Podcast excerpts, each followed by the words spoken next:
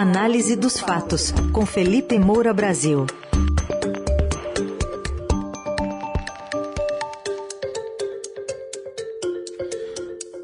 Hoje em destaque a PEC Kamikaze, algumas comparações sobre essa tradição brasileira de irresponsabilidade fiscal. Quem está pilotando essa PEC agora é a Câmara, né? O avião já foi mandado do Senado para a Câmara. E vamos falar ainda sobre a tentativa do governo de adiar a CPI do MEC. Oi, Felipe, bom dia.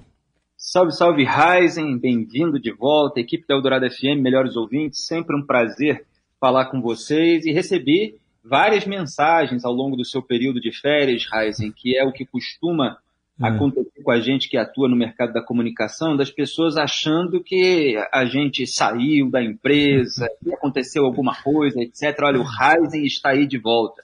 Felizmente. Valeu, também recebi, então a gente sempre fica explicando aqui. vamos lá, hoje saiu um artigo seu que eu estava lendo agora há pouco no, no, aqui no Estadão. Quer dizer, o Dom Pedro II tem algumas lições a nos dar sobre o Brasil de hoje, Felipe? Ah, sem dúvida. Dom Pedro II era criticado por Joaquim Nabuco, que foi o mais influente dos abolicionistas brasileiros. Isso não está no meu artigo, não.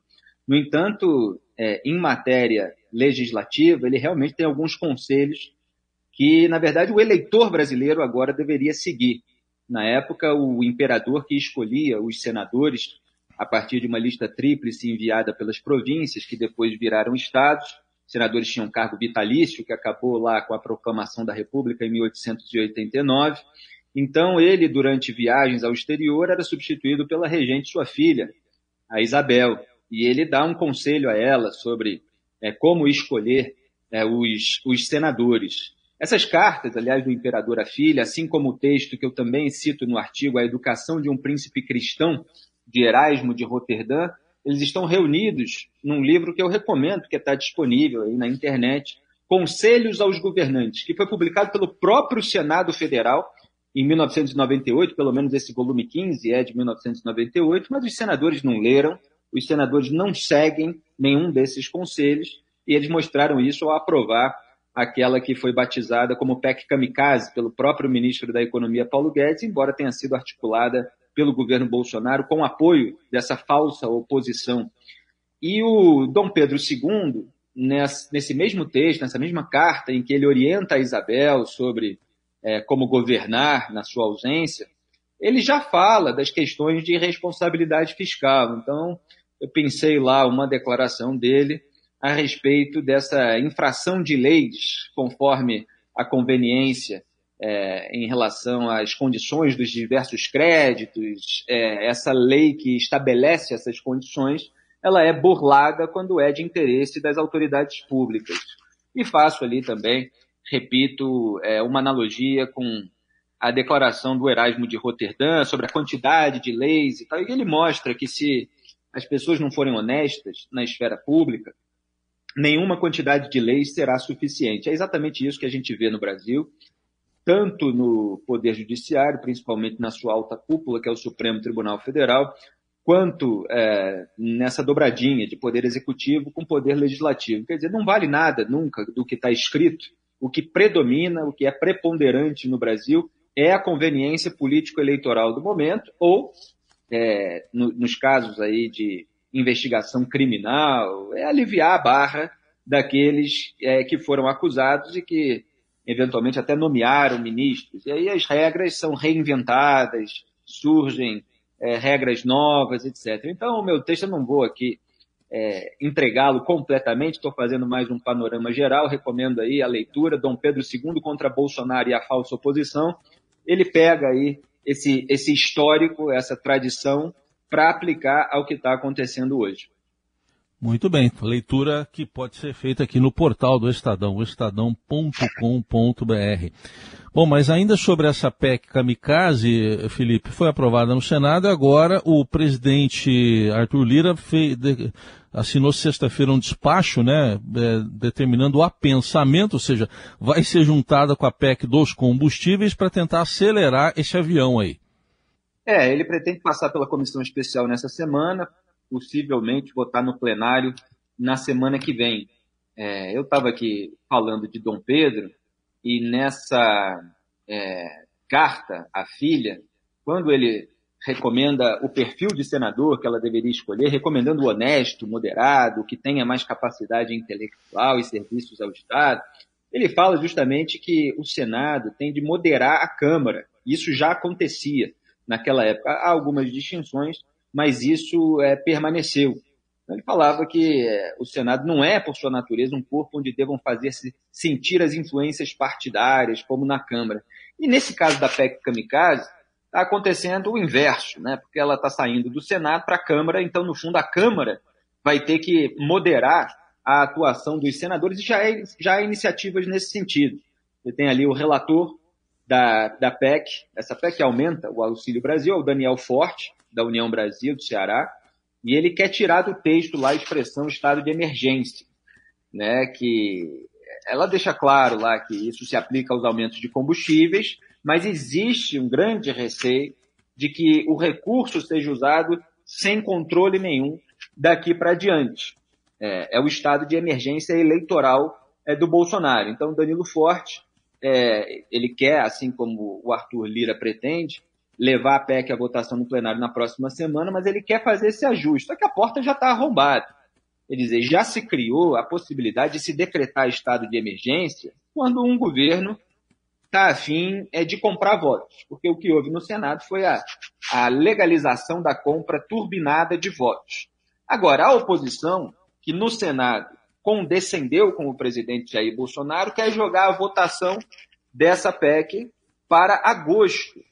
Para quê? Para dar somente um mês para que esse Auxílio Brasil reforçado, que é o novo Bolsa Família, seja sentido antes do primeiro turno. Então, os deputados pretendem ali usar uma regrinha regimental e, de acordo com ela, um quinto da Câmara pode pedir prazo de 20 dias para discutir uma PEC.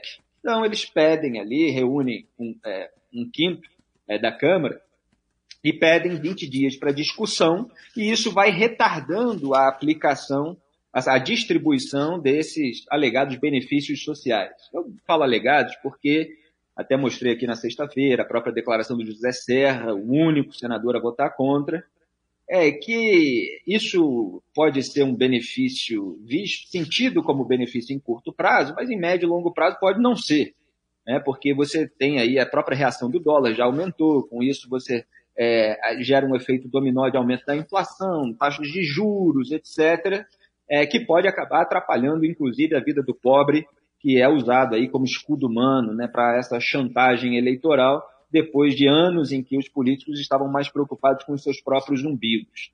Então você tem essa articulação da oposição para minimizar o dano que ela própria ajudou a causar no sentido eleitoral agora, né?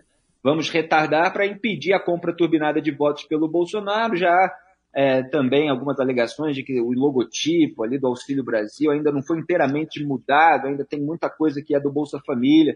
Então, os beneficiários ainda associam os governos petistas, o próprio Lula saiu aí em campo para dizer não votem no recebam os benefícios e tal, o PT sempre defendeu isso e tal, mas recebam sem votar no Bolsonaro. Então há toda uma articulação nesse sentido para que os beneficiários é, não associem é, um benefício de curto prazo que eles vão sentir agora ao governo Bolsonaro. Vamos acompanhar então como é que vai ser esse andamento. Por outro lado, tem mobilização do governo, né, Felipe, para adiar, tentar adiar o máximo possível a CPI do MEC. Ou então começar ali por ordem cronológica para dar tempo de investigar só a oposição até a eleição, né? É, exatamente. Você sabe que é, a, a, primeira estratégia do governo é justamente jogar o início dos trabalhos para depois das eleições de outubro. Agora, o que mais me chamou a atenção nessa hipocrisia política a que a gente assiste todos os dias foi a declaração do senador Flávio Bolsonaro, filho do presidente Jair Bolsonaro, à Folha de São Paulo. Ele falou que vai defender, na reunião dessa semana, que a instalação da CPI aconteça só depois das eleições. Agora, olha a alegação dele. O governo não teme CPI nenhuma, mas está evidente que essa CPI que querem instalar é eleitoreira para, para tentar atingir o governo do presidente Jair Bolsonaro. É muito engraçado, né? Porque a PEC Kamikaze, que, repito, legaliza a compra turbinada de votos em período eleitoral, aí pode. né, na visão governista. Aí não é eleitoreira, é uma necessidade. Veja bem, você tem a guerra do Putin lá na Ucrânia, etc. Porque eles, há 100 dias das eleições, descobrem que existe gente pobre no Brasil, da, da, da qual eles não quiseram saber durante três anos e meio. Né? Agora não, agora existe tal, como se assim só, só houvesse fome, tem os estudos aí, mostra 33 milhões é, de brasileiros com fome, por causa lá da guerra, que começou há poucos meses. Então é tudo uma grande hipocrisia. Né? É, eles fazem uma medida eleitoreira por um lado e eles querem impedir investigações que precisam ocorrer independentemente do calendário eleitoral. Então, quando o Flávio Bolsonaro faz isso, é mais uma, é, um expediente igualzinho ao dos petistas. E o Flávio é um craque nisso, né? porque ele foi denunciado pelo Ministério Público do Rio de Janeiro por peculato, lavagem de dinheiro, organização criminosa, desvio de mais de 6 milhões de reais é, da Assembleia Legislativa do Estado, portanto, dos cofres públicos fluminenses. É, então, ele sempre recorre a expedientes bastante parecidos. Esse é um deles. Então, o governo tenta é, evitar que a investigação sobre uma pasta tão sensível quanto a da educação gere problemas eleitorais para ele. Só que nós estamos falando de um potencial escândalo de corrupção, o tráfico de influência, aí o Jair Bolsonaro já até amenizou. Não, veja bem, isso não, é, não é igual a corrupção dos governos passados, é no máximo tráfico de influência, já relativiza crime. Outra especialidade bolsonarista, que nem rachadinha, não, todo mundo faz e tal. É, então, eles tentam jogar para depois. E a outra iniciativa tem aí é, uma disputa entre oposição e governo para atrair o PSD, que é justamente o partido do Rodrigo Pacheco, presidente do Senado, que é quem decide sobre a instalação da CPI, embora, claro, se possa recorrer ao Supremo se ele retardar, se ele não abrir a CPI, porque basta o, é, a, o preenchimento das assinaturas, né, com o mínimo necessário, já existe esse mínimo, pode chegar aí a 33 assinaturas, já foi protocolado com 31.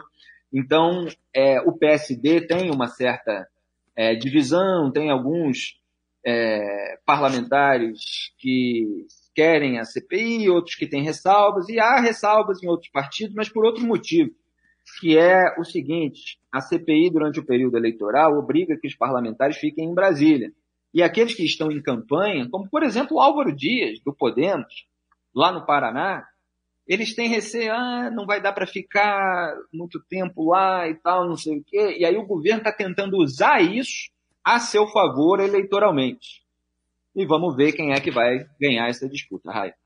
Vamos ver, vamos acompanhar. Este, o Felipe Moura Brasil, que está com a gente de segunda a sexta aqui no Eldorado, já já essa coluna estará disponível também no site radioeldorado.com.br e também nas plataformas de áudio. Obrigado, Felipe. Até amanhã. Muito obrigado, Raiz. Um grande abraço a todos. Tchau.